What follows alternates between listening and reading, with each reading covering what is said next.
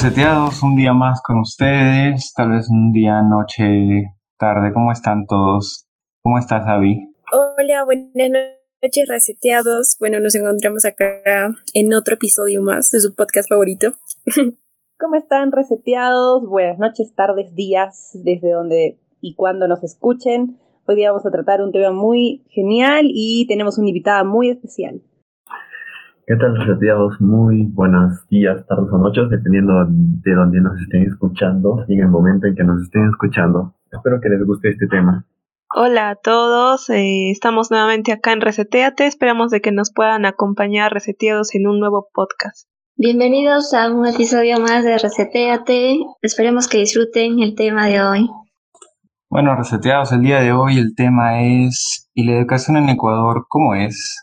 Bueno, como ustedes saben, y habrán notado, nosotros vivimos la mayoría en Perú, por no decir todos. bueno, y nuestra realidad es, es Perú, ¿no? Pero ¿cómo es en otro país que, es, que está cerca a nosotros, ¿no? ¿Cómo está nuestro vecino del norte, Ecuador? Y para eso tenemos hoy eh, como invitada especial a Mayra Salgado, que es una docente y nos va a contar un poco más de ella en unos minutos, en unos segundos. Mayra, ¿cómo estás? Hola chicos, buenas noches. Este, muy bien, gracias Anthony. Gracias por haberme invitado y por hacerme parte de su podcast.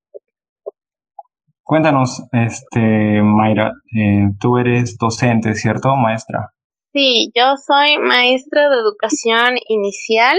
Soy licenciada en Ciencias de la Educación, mención Educación Inicial. Ese es el título que recibimos acá en, en, en Ecuador las, dos, eh, las docentes o maestras jardineras de, de jardín, de niños pequeñitos, desde los cero años hasta los seis años de, de edad. Ajá.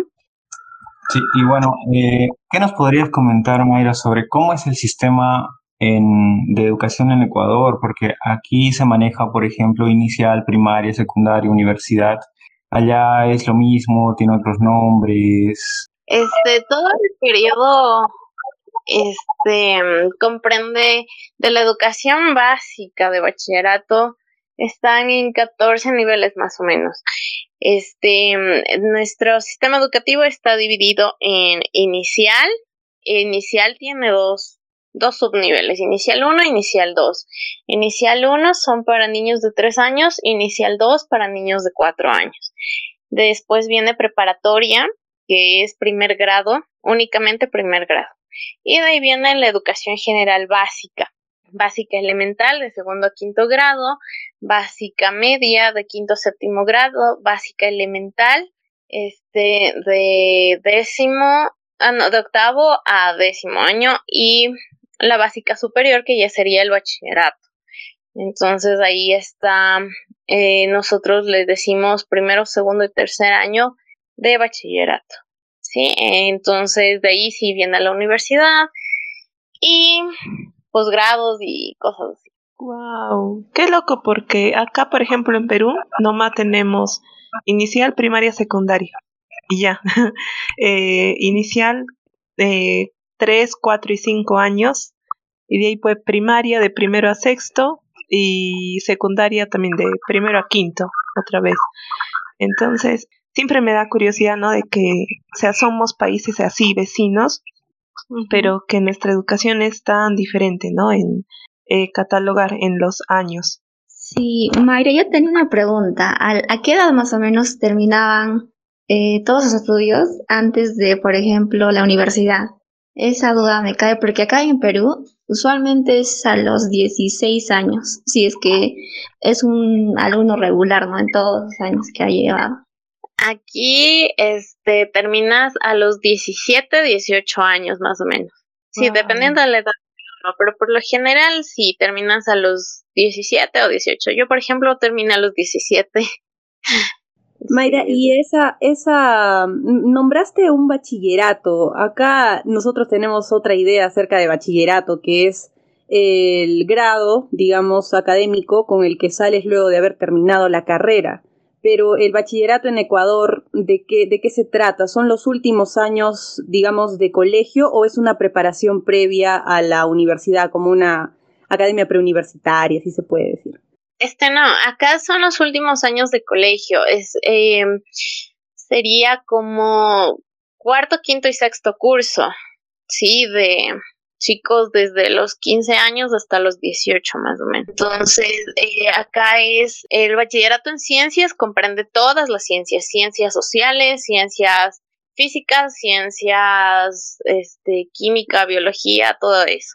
Y las técnicas, pues son más como, como más mecánicas, más automotriz, electricidad, esas cosas. Entonces, eso es del bachillerato. Y el bachillerato, uno puede elegir este entre ciencias eh, técnicas y las ciencias, eh, las otras ciencias, o es que tienen que llevar ambas. Este, no, acá eliges una, tú eliges, hay colegios, eh, dependiendo también la institución educativa, porque hay instituciones que únicamente están enfocadas a un bachillerato técnico, ¿sí?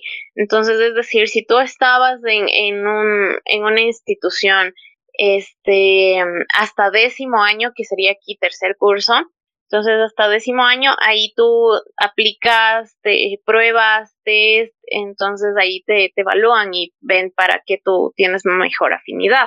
Entonces, hay colegios, como te decía, únicamente eh, su propuesta educativa es solamente un bachillerato técnico y hay otros que únicamente tienen bachillerato en ciencias y hay otros que te ofrecen las dos bachillerato técnico y bachillerato en ciencias, pero tú eliges, tú estás en la libertad de elegir si quieres las ciencias o si quieres técnico. Así es. Eh, Mayra, y en cuanto a los colegios nacionales, ¿te ofrecen, digamos, esas dos opciones de técnicos y, y lo que son las ciencias? Sí, como te decía, depende de la oferta académica de cada institución educativa. Por ejemplo, en la institución educativa que estoy trabajando actualmente, eh, te ofrece únicamente bachillerato en ciencias, ¿sí? Y los chicos este, tienen la potestad de decidir, como te digo, a través de las evaluaciones, si de pronto desean algo más técnico, pues pueden irse o cambiarse a una institución que les ofrezca algo técnico. Eh, Mayra, hablando de, bueno, instituciones públicas y privadas, allá en Ecuador, ¿tú sientes que hay una eh, gran disrupción en base a la calidad educativa que cada institución da. Por ejemplo, aquí en Perú usualmente eh, conocemos o hemos vivido que en las instituciones privadas el nivel educativo es un poco más alto, ¿no? O en ocasiones es más alto, mucho más alto que en las instituciones públicas. Allá se suele eh, hablar de ello, más o menos es algo que resalta. Este, sí, eh, hay una brecha enorme, ¿no? Entre público y privado.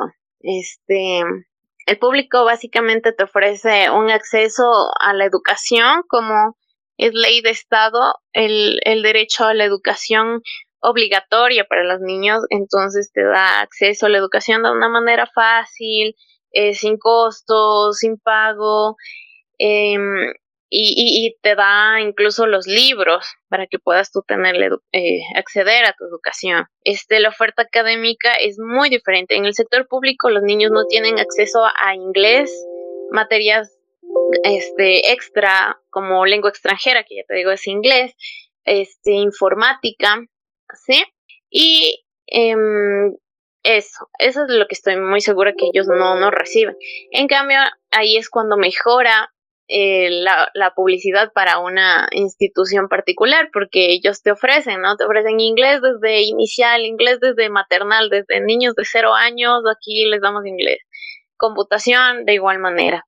Es, y, y así, ¿no? Y también los plus que algunas instituciones te ponen como como yo que sé básquet para en las tardes para que los chicos entrenen cosas así entonces ahí es cuando aumenta y y, y, la, y las personas quieren, quieren también, dependiendo de su posibilidad, acceder a la educación eh, privada. Así es. Oh, Mayra, sí que es muy distinto aquí a Perú. Bueno, lo que me gustaría saber a mí es un tema un poquito más actual. En el caso de que si es que a ustedes les ha golpeado fuertemente lo que es la educación vía remota, ¿no? O a distancia. Ya que aquí en Perú eh, bueno, la verdad es que considero yo que ninguna institución, ya sea desde los colegios hasta las universidades, ninguna ha estado preparada para, para afrontar un tipo de educación así. ¿Cómo ha sido allá? Pues sí, te cuento, acá también sí fue muy, muy, muy difícil porque al principio cuando todo esto empezaba pensábamos que solamente nos íbamos 15 días a, a casa y después íbamos a regresar.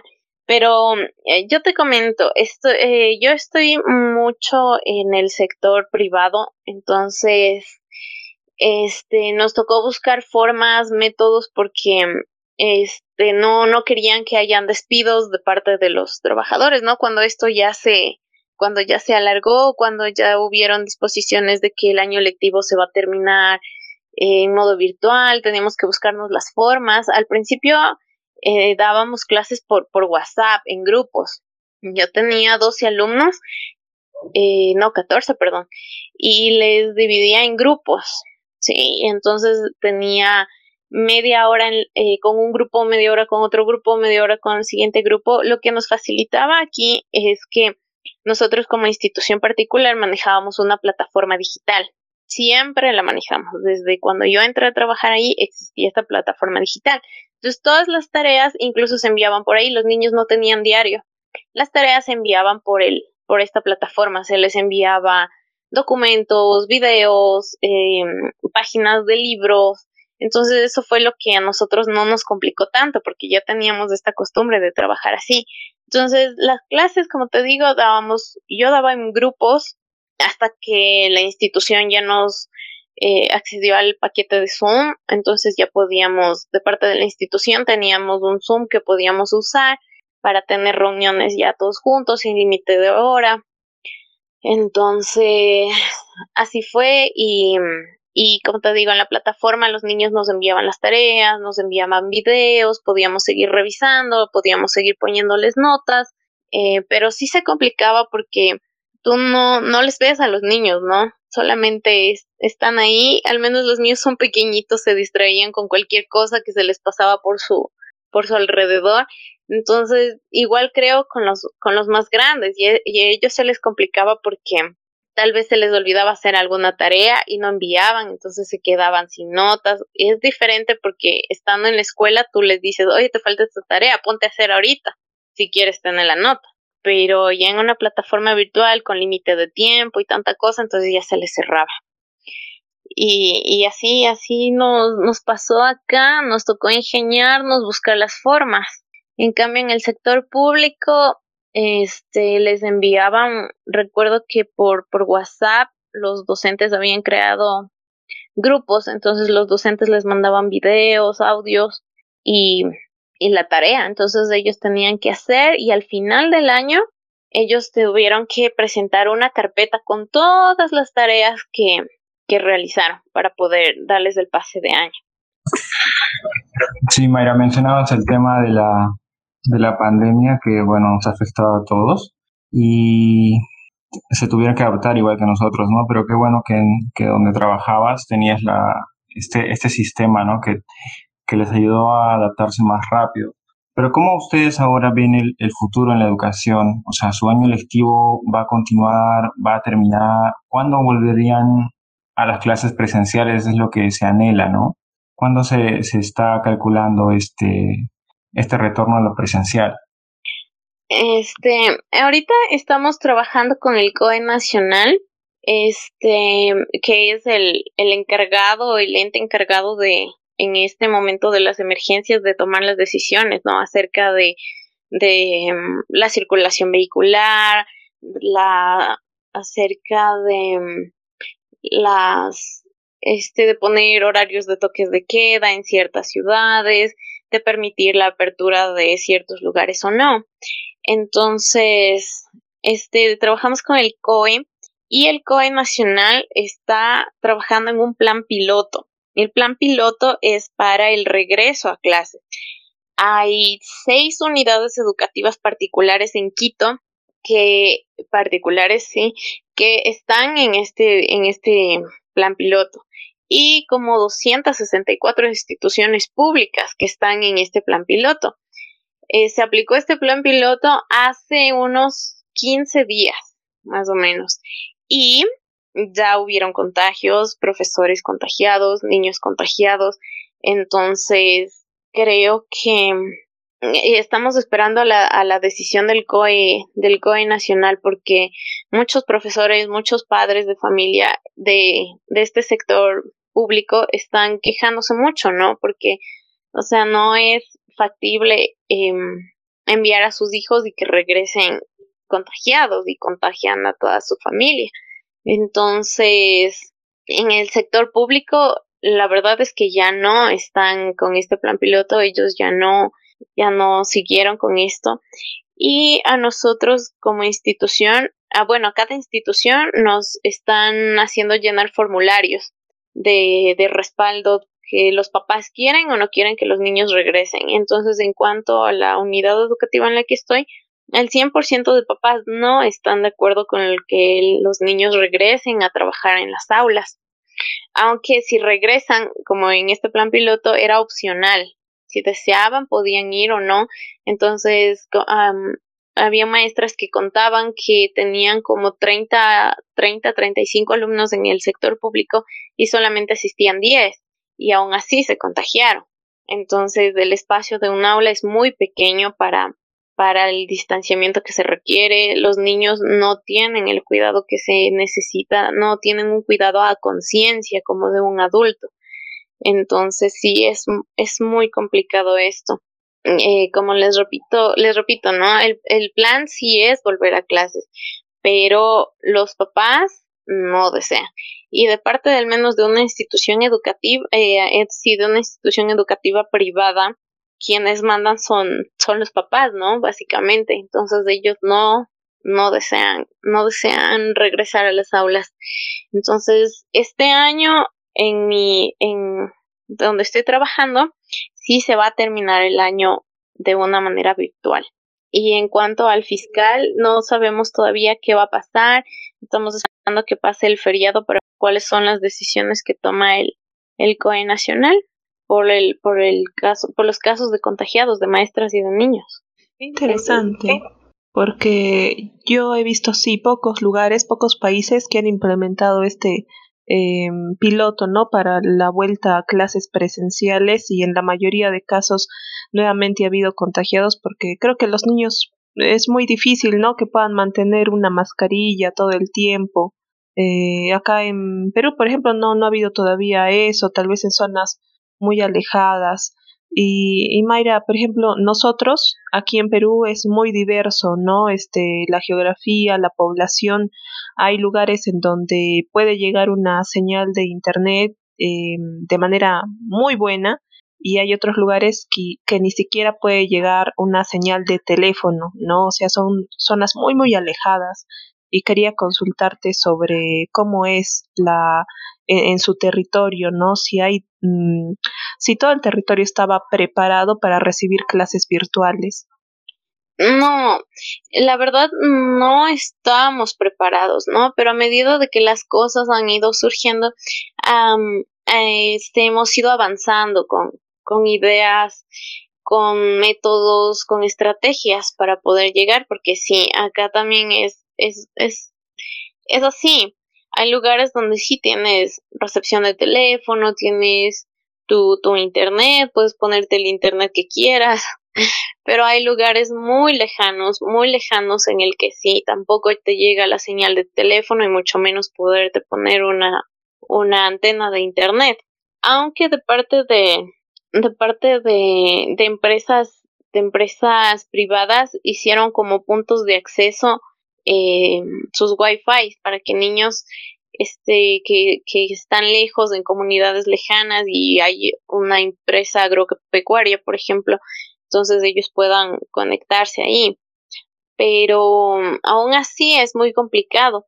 El ministerio de educación en cuanto a la educación eh, en la educación pública este lo que hace es esto no las maestras se reúnen media hora con los niños media hora a una hora, dependiendo las edades. Se reúnen con los niños por, por Zoom, por WhatsApp, entonces este imparten su materia, este imparten sus clases, envían sus tareas y les piden a los niños que, que realicen, ¿no? Cada actividad que están desarrollando. Entonces, eso lo hacen, envían también por grupos de WhatsApp, ya les dije videos, audios, para que los niños puedan ver, puedan ver el momento en el que ellos puedan acceder al internet, ¿sí? En el caso de que los papás vengan o salgan de, de su comunidad, entonces, y tengan un poquito de señal, entonces se los pueden descargar. También hay por radio, por televisión, también están transmitiendo clases y actividades para que los niños puedan desarrollar. Cada día en la semana se va este en radio, en televisión, van compartiendo una actividad, una clase y una tarea de parte del Ministerio de Educación. Ese es el, el plan, la estrategia que ellos han tenido para poder acceder, para que niños de comunidades lejanas puedan acceder. Eh, y según tú viendo así este cómo ha sucedido todo este ¿no? educación a distancia, ¿crees que el año pasado ha sido un año perdido o no sé, o más o menos si se ha avanzado? Eso te lo digo porque aquí en el Perú yo creo que existe tipo dos, como le decía Pau, dos tipos de contexto, ¿no? El contexto donde sí hay una más o menos buena señal de internet y algunos pueden acceder por internet. Yo creo que de alguna otra manera sí han eh, aprendido, ¿no? No será el 100% porque las clases presenciales siempre es un poco, no sé, esa relación con el docente y más en educación inicial es muy, muy este, importante, ¿no? Es tener esa relación social. Pero por otro lado, los que están en, no sé, en contextos donde el internet no llega, ni, ni la radio, porque acá también te cuento que se dio por tres tipos, ¿no? De eh, educación, por, la, por internet, por eh, televisión y por radio. En algunos lugares donde, por ejemplo, mi papá es docente, ¿ya? Y él trabaja en una escuela rural. Y en, su, en la comunidad donde él enseña, eh, la radio a veces no llega tampoco, se corta, entrecorta, o sea, no había manera de poder llevar esta educación ahí. En esos casos, más o menos que son donde no se puede conectar este, lamentablemente con tecnología, eh, yo creo que el año ha sido prácticamente un 90 y 90% perdido, 99% perdido si es que el docente no se ha podido aproximar a ese lugar, ¿no? En ese caso, bueno, eso es lo que yo veo en Perú. Y allá, ¿cómo puedes ver eso, no? Si es que ha sido un año perdido, o no parcialmente? ¿Cómo lo verías? Este, sí, la verdad es que es muy, muy diferente estar trabajando con un niño eh, en el aula.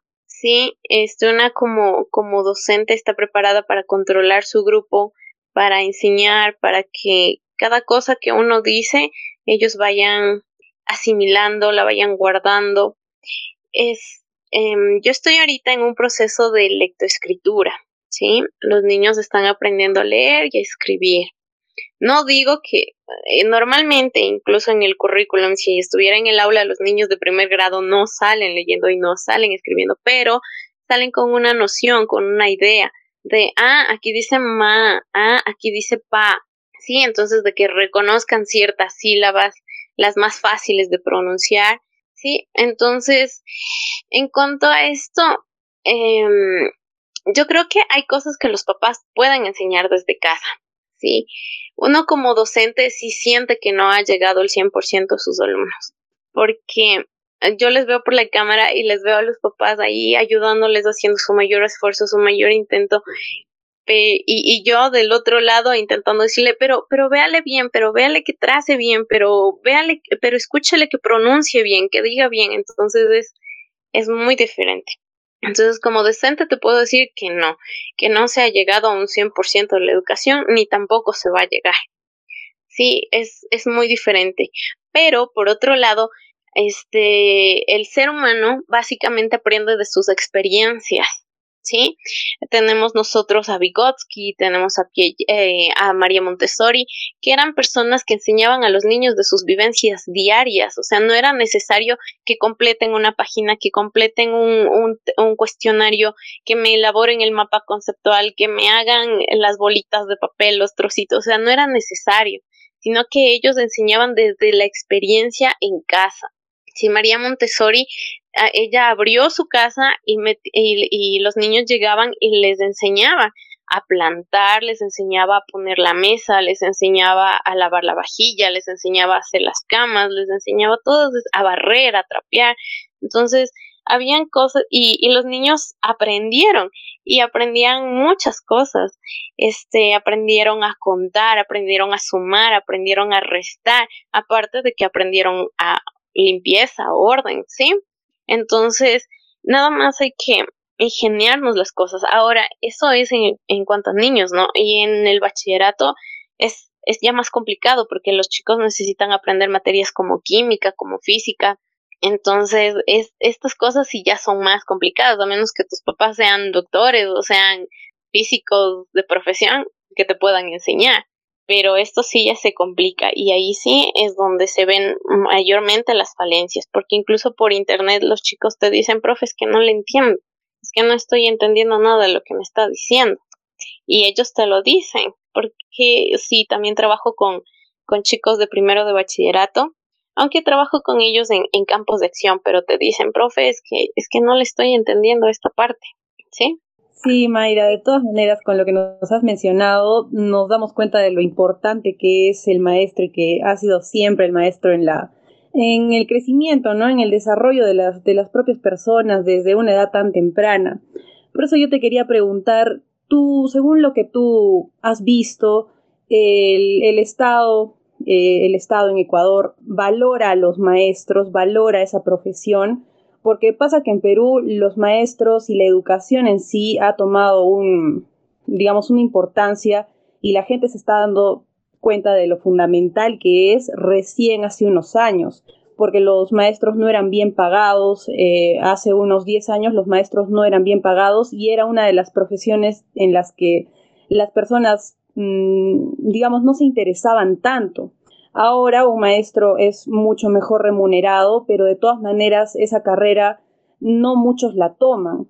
En la antigüedad era distinto. Por ejemplo, yo me acuerdo que la mayoría de mis abuelitos, mis tíos abuelos, han estudiado educación, todos han sido maestros. Pero según lo que tú crees, mm, la, la carrera, digamos, de educación es bien valorada y bien remunerada en, en Ecuador? Este, bueno, ah, sí, hace, hace como más de 10 años sí, sí teníamos muchos problemas, ¿no? Habían muchos paros de, de maestros, siempre estaban en, en huelgas reclamando sus derechos porque no eran bien remunerados y, y a pesar de que hacían sus, sus huelgas y todo, el gobierno como para que ya no les molesten y regresen a clases, este, les decían, bueno, ya les vamos a subir 10 dólares, 20 dólares en su salario. Sí, entonces, este, eh, los maestros, o sea, bueno, ya como que recibían un consuelo y, y levantaban sus paros y sus huelgas. Pero hace 14 años que, que vino el señor presidente Rafael Correa, este, no, no soy muy política, no quiero recalcar esto, pero fue como que dignificó los sueldos, hizo como una escala de, de valores para, para, según tu título. Si tienes un título de tercer nivel, tu, tu sueldo es de tanto. Si tienes un título de cuarto nivel, tu sueldo es el mínimo de tanto. Entonces, el, la tabla mínima para un docente empezó con, con 800 dólares. Entonces, imagínate de ganar, de los profesores de ganar unos 300, 400 dólares, con 800 ya cualquiera se le subía el ánimo, ¿no? Iba contento a dar clases. Y se sentía bien. Sí, entonces, a raíz de eso es que yo creo que se le consideró más al docente, al maestro, porque sí, sí, se, eh, sí hubieron como reclamos, ¿no? Para que se les suba el sueldo, que se les tenga consideración. Y sí, o sea, la labor de un docente es muy, muy cansada, es muy, es muy ardua. Y, y este no era bien valorada. Pero ya te digo ahora, este, esa según la escala del gobierno. Lo que pasó actualmente es que como entramos a un sistema de educación virtual, este, ya no trabajamos las mismas horas que trabajábamos en una escuela presencial. Entonces, en el sector público, bueno, también en el privado, debes justificar tus horas de trabajo para que puedas recibir tu sueldo. Entonces, tengo entendido que se les bajó el sueldo en el sector público de esta escala valorativa. Se les había bajado más o menos un 25% en su, en su salario, que aún así sigue estando bien, creo yo, ¿no? Eso, pero aún así, o sea, eh, creo que los docentes deberíamos ganar más, como un salario de un de una persona que tiene un título de cuarto nivel, que son como ya 1200, 1300 dólares. Así es, mis chicos, acá. Eh, Mayra, yo tenía una pregunta acerca de la educación en, en, la pandemia, ¿no? Era más que oh, cuando inició la pandemia nos, nos vimos, vimos, ¿no? Que la educación, esto de emigrar a los medios virtuales para poder dar las clases, o sea, en, todos los países, al menos en Latinoamérica, es lo que yo he visto, es que no ha sido fácil, ¿no? Porque era algo nuevo, totalmente nuevo para todos. Y más por la carencia de, de los, de los medios, y más en los medios rurales, ¿no? Para poder esto de dar las clases para los maestros o los alumnos que son a recibir las clases o asistir a sus clases. Entonces, yo creo que por ahí ha sido como que una lucha, ¿no? Por poder hacerlo mejor o hacerlo bien. Y veo que también muchos dicen, ¿no? Que ya queremos que las clases presenciales vuelvan, que no es lo mismo, que es un año perdido, no sé. Pero tú crees que hay algo que se pueda aprovechar de toda este, esta transición que, hemos, que se ha vivido en la educación y se pueda aplicar cuando, digamos, volvamos a la normalidad? Perdón. Este, sí. Yo creo que lo que podemos rescatar de esto es es el uso de, de la tecnología. Sí, nosotros como docentes debemos estar siempre actualizándonos en este tema de la tecnología porque los chicos siempre nos van ganando a nosotros, ¿no? Siempre vienen con nuevas ideas, innovadores y todas estas cosas. Entonces, como docentes, sí, nuestro reto principalmente fue el, el manejar una plataforma virtual, el manejar Zoom, YouTube, todas estas cosas que se usan como material para, para dar una clase. Lo único que te digo que podríamos rescatar de esto, en el caso de los que sí recibimos, que sí reciben clases online, este es el uso de la tecnología. Las ventajas, ¿no? De poder llegar, de poder acceder, de poder hacer, de poder crear, porque tienen un mundo de maravillas que pueden crear en el Internet.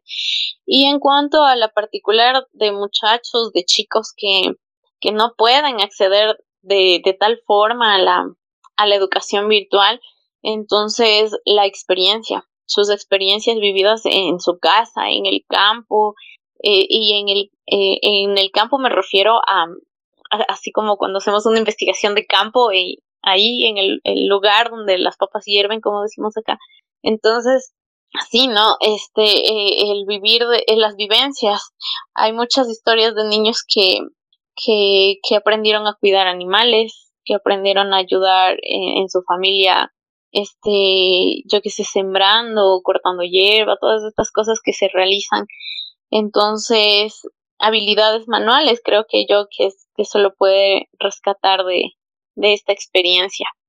Y también como, como sociedad, este, a estar más preparados porque cualquier momento nos puede volver a pasar cualquiera de estas situaciones. Entonces, estar preparados para, para poder ejecutar planes, para poder ejecutar actividades de acuerdo a la, a la necesidad y a nuevas cosas que podamos pasar, porque esta pandemia no creo que sea, no va a ser, no es ni la primera ni va a ser la última.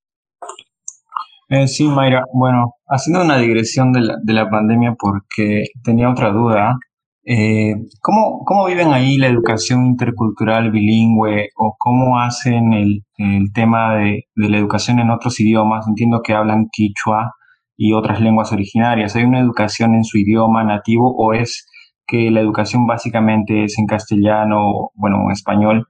¿Cómo, cómo viven esa, esa interculturalidad ustedes? Este sí, acá la educación sí es, es, eh, es la educación intercultural, plural y bilingüe, así se llama. Entonces, sí es un proyecto de educación que está dirigido a comunidades a comunidades de, de habla shuar, de habla quichua, de habla zafiki. Um, sí, entonces son comunidades que están en el oriente, en la sierra y en la Amazonía. Ay, no, perdón, en la costa, en la costa, en la sierra y en la Amazonía. Entonces son comunidades que tienen que tienen su, su lengua materna, su lengua originaria. Entonces, sí, cada, cada comunidad recibe su educación en español y también en, en su idioma nativo. Así es. Entonces, hay maestros que están, que están completamente preparados, que conocen bien la lengua o que son maestros de la misma comunidad, que, que tienen su título, que se han preparado, que quieren trabajar para su comunidad. Entonces, sí, las clases para estos chicos son, son bilingües. Sí, se realizan en los dos, en las dos lenguas, en español y en su lengua materna. Pero desde hace. O sea, y el eh, material eh, educativo, perdón, el material educativo que les llega también es está en su idioma eh, originario. Sí, sí, también está en el idioma originario para, para ellos. Y sí, no, o sea, tienen el libro que está en español y como cuentos o cosas así, material complementario que está en su idioma, para que así puedan, puedan repasar, ¿no? Para que así puedan practicar las dos, las dos lenguas. Es muy bonito lo que nos dices, eh, porque acá también en Perú, por ejemplo, tenemos el quechua, el aymara y todos los dialectos del Amazonas, pero es recién que se ha dado esta, eh, se ha dado la importancia a la educación en, en lo que es la multicultura, eh, y todavía aún, mm, yo me acuerdo de una experiencia, por ejemplo, había ya tan pocas personas que hablaban quechua, que se hizo pues los mm, proyectos para poder enseñar el idioma y una prima aprendió no E- el quechua y se fue luego a la sociedad para enseñar ya como maestra y se tuvo que regresar porque el quechua que ella aprendió no fue el mismo que el quechua que hablaban los niños. Entonces fue así muy extraño porque hasta cada lugar tiene como su, su propio, no sé, lo hacen suyo, ¿no? El quechua con su propio dialecto. Pero desde hace cuánto tiempo ustedes han tenido ya esta, la, o sea, le han dado, ¿no? La importancia a la educación eh, multilingüística. Este, este programa empezó hace 14 años con el gobierno del señor, del economista Rafael Correa. Vuelvo y repito, no estoy haciendo campaña política porque ahorita estamos acá en época de elecciones y hay un candidato puesto por parte de, de él, de su partido. No, no, no soy este como afianzada políticamente a, a- o tengo una inclinación política por cierto partido, no.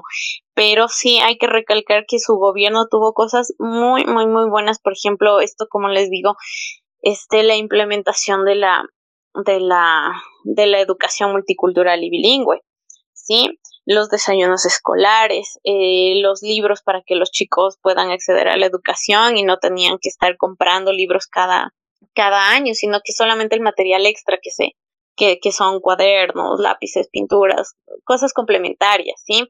Los uniformes. Entonces, esto sí empezó en, empezó en su gobierno, pero no se ha continuado. Actualmente ya no se les entrega los uniformes eh, desde el gobierno del señor Moreno. Ya no tienen desayunos escolares, ya no tienen acceso a los libros. Entonces, esto se ha venido perdiendo. Pero en cuanto a la educación bilingüe, esto sí se mantiene, porque como te digo, hay docentes que son de su propia comunidad, que se preparan, ¿no? Que tienen su formación académica docente y van a la comunidad y allá. Aquí no se ha perdido sus, este, el Zafiki creo un poco en la costa se ha perdido. Pero en cuanto al, al Shuar, que se maneja más en el oriente, no, no se ha perdido. Hay muchas, mucha, mucha, mucha comunidad. No te podría decir que yo he escuchado, no, nunca he escuchado a una, a un, a un Shuar hablar, aparte de en videos, ¿no? En persona no. Pero aquí en la sierra donde yo vivo, este, sí, hay mucha, mucha, muchas personas que tienen quichua. Entonces, sí, el quichua varía según la comunidad, ¿no? Según su comunidad va variando el dialecto, pero sí, o sea, yo puedo salir de aquí a, a 10 minutos que queda la plaza central, podría decirse, y hay personas caminando y hablando en quichua, o sea, se les escucha. Tengo una vecina que vive aquí al frente de mi casa que también habla quichua y a veces habla aquí con, con mi papá porque él también como que sabe o conoce algunas palabras y así. Entonces, aquí no, no está tan perdido. Sí, y lo bueno es que desde hace 10 años como que tampoco se, ha, se ha buscado perderlo, sino reforzarlo. Bueno, sí, Mayra. Eh, bueno, aquí también estamos ya a unos días de las elecciones allí en Perú. ya y bueno, también estamos en un contexto político en el cual los candidatos, bueno, en lo personal sí he visto algunas propuestas en los debates que han hecho y no son muy alentadoras sus, sus propuestas respecto a la educación. Pero más mi pregunta iba por, bueno, una, por una experiencia personal mía, ¿no? Yo considero que desde que he estudiado en el colegio, en la universidad, eh, nunca he tenido como que una metodología de estudio o nunca me han enseñado. Entonces, eh, eso me llevó a, a, frustrarme mucho en, en, la, en, mi etapa escolar y en mi etapa universitaria. Quisiera saber si es que, bueno, hasta que salí de la universidad ya aprendí por mi cuenta cómo estudiar, cómo hacer, ¿no? Pero quisiera saber si es que ahí en alguna etapa les enseñan eso, ¿no? A aprender a aprender, ¿no? Cómo buscar mi información, cómo saber dónde encontrarla, ¿no? Eh, algo así, ¿no? Para que como que no siempre estén consultando o solo cuando tengan una duda muy grande consulten a un tutor o a un maestro, ¿no? Pero para que por sí mismos ya puedan aprender. Este, sí, eh, acá en el, en el plan de gobierno estaba, se cambió, toda la estructura institucional, educacional, se cambió, porque se buscaba esto, que la educación sea, sea el docente, un guía y el niño el niño, el adolescente, el joven, la persona que investiga, pero se buscaba que desde niños nazca dentro de ellos esta, este interés por aprender, esta sed por conocer, por querer llegar a, saber la verdad de todas las cosas. Sí, entonces, este, se crearon dentro de las aulas de inicial, nosotros teníamos el, la educación por rincones. Entonces, no era que llegábamos al aula y les decíamos a los niños, bueno, ya todos nos sentamos y esta es la A, E, I, no, sino que cada rincón teníamos el rincón de ciencias, el rincón de matemática, el rincón de lectura, el rincón de música, el rincón del arte. Entonces se dividía, se programaba los grupos y cada, y cada grupo tenía cierto tiempo para trabajar en cada rincón. Sí, y entonces y todos, la idea era que todos recorran por todos los rincones, todos participen, todos jueguen. Este, las actividades no eran al azar, no era que, a ver niños, aquí está el rincón de matemáticas, hay unas bolitas, hay unos cordoncitos, hay esto, hay el otro, y, y, hagan. O acá está el rincón del arte, hay pinceles, hay pintura, hay disfraces, hagan. No, sino que las actividades estaban planificadas, ¿sí? Como te digo, la idea era que el docente sea el guía. Entonces, por ejemplo, Hoy vamos a hablar acerca de las profesiones. Listo. Entonces, cada cosa que iban a ver en cada rincón estaba encaminado a las profesiones. ¿Sí? Entonces, entonces esa era una forma de, encaminarles a ellos a, a, no estar solamente sentados en una banca escuchándole al profesor diciéndole esta es la A, esta es la I, este es un doctor, este es un, un, dentista, este es un piloto, no, sino que ellos podían vivirlo a través de los rincones. Pero esto, bueno, todo esto se suspendió a raíz de la, de la, de la pandemia y hemos regresado a esto de estar sentados y escuchándole a la profesora lo que, lo que está diciendo, porque si no le escucho o me voy un rato al baño, ya me perdí y no sé qué dijo y me perdí la explicación. Entonces sí, pero esto se buscaba. Era lo nuevo que estábamos implementando dentro de la educación. Y así ir avanzando, avanzando y, e ir cambiando todos los niveles. Empezamos en inicial y en preparatoria y la idea era ir cambiando así poco a poco los niveles superiores. ¿Por qué también? Porque en los docentes que, que empezamos, que somos nuevos, entonces sí decimos, ay, sí, es chévere esta idea, yo me manejo bien en los rincones y yo puedo ponerles plantearles un, un, un, proyecto y hoy vamos a ser bomberos, ¿qué hacemos? Este es un incendio, eh, ¿cómo se apaga? ¿Quién lo apaga? ¿A quién llamamos? Entonces, cosas así, ¿no? Que despiertan el interés y, el, y la atracción de los niños. Entonces, pero hay, hay maestras que ya llevan como 25 años, 15 años en la educación, que ya tienen un sistema educativo muy arraigado, que es difícil que lo dejen, es muy difícil.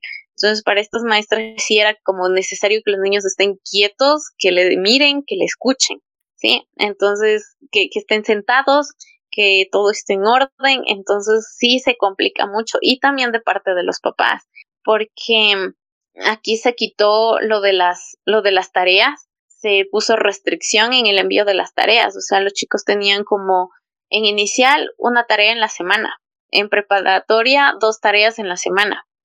En los niveles superiores se este, iba, iba progresando así, ¿no? Tres tareas, cuatro tareas, cinco tareas y así, pero no con la finalidad de, que, de acumularles a ellos, para que tengan tiempo libre y para que en ese tiempo libre ellos puedan dedicarse a hacer lo que ellos les gusta. Si les gustaba hacer deporte, pues se dedicaban a hacer deporte y si les gustaba básquet, fútbol, karate, habían actividades que podías realizar extra, ¿no?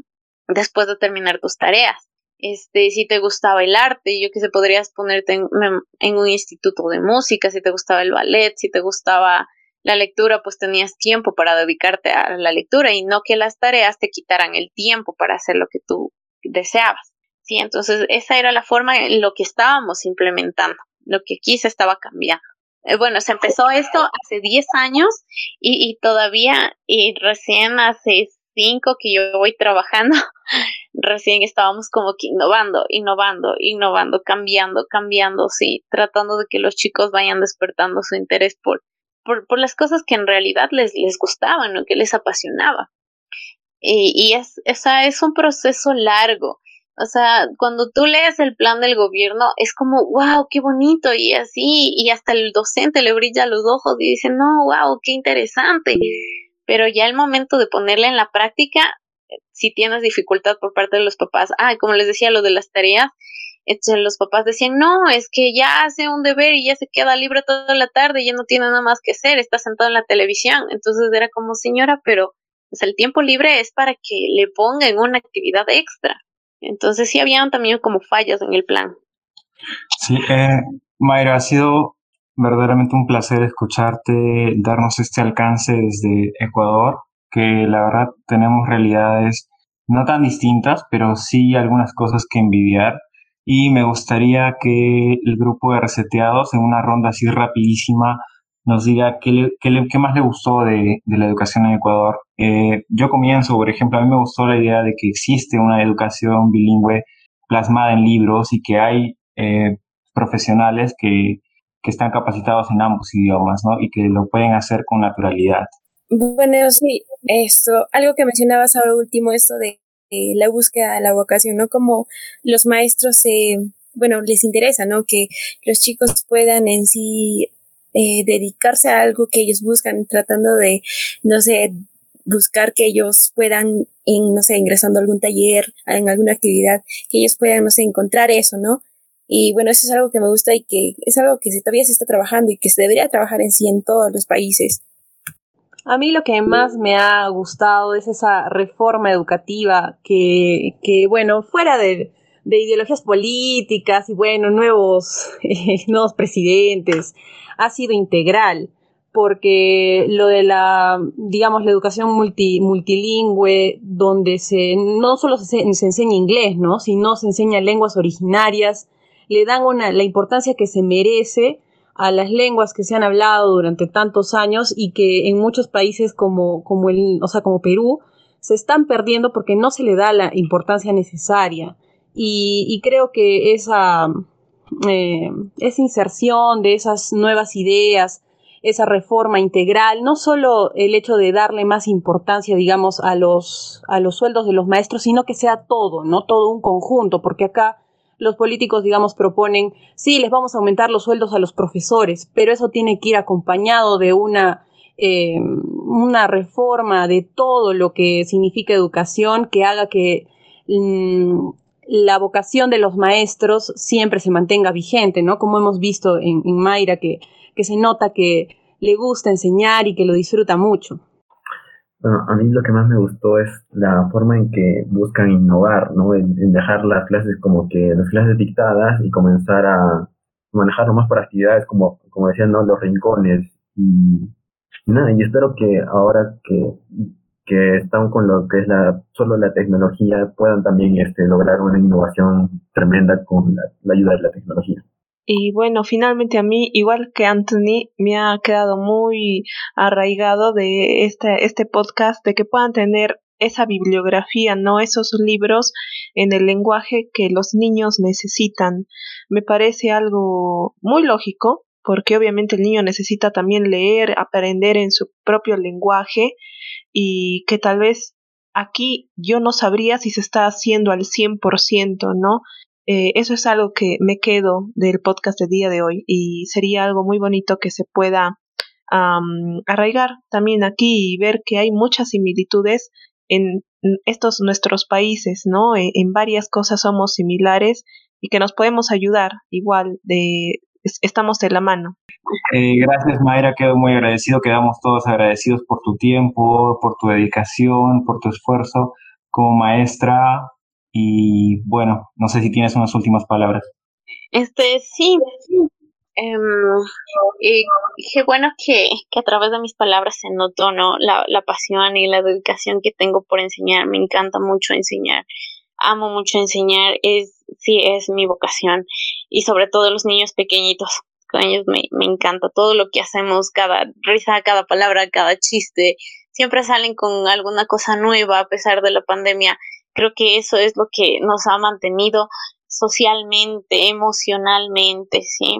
Que, que ellos aún a través de una computadora puedo escucharles y, y me salen con sus chistes, con sus cosas.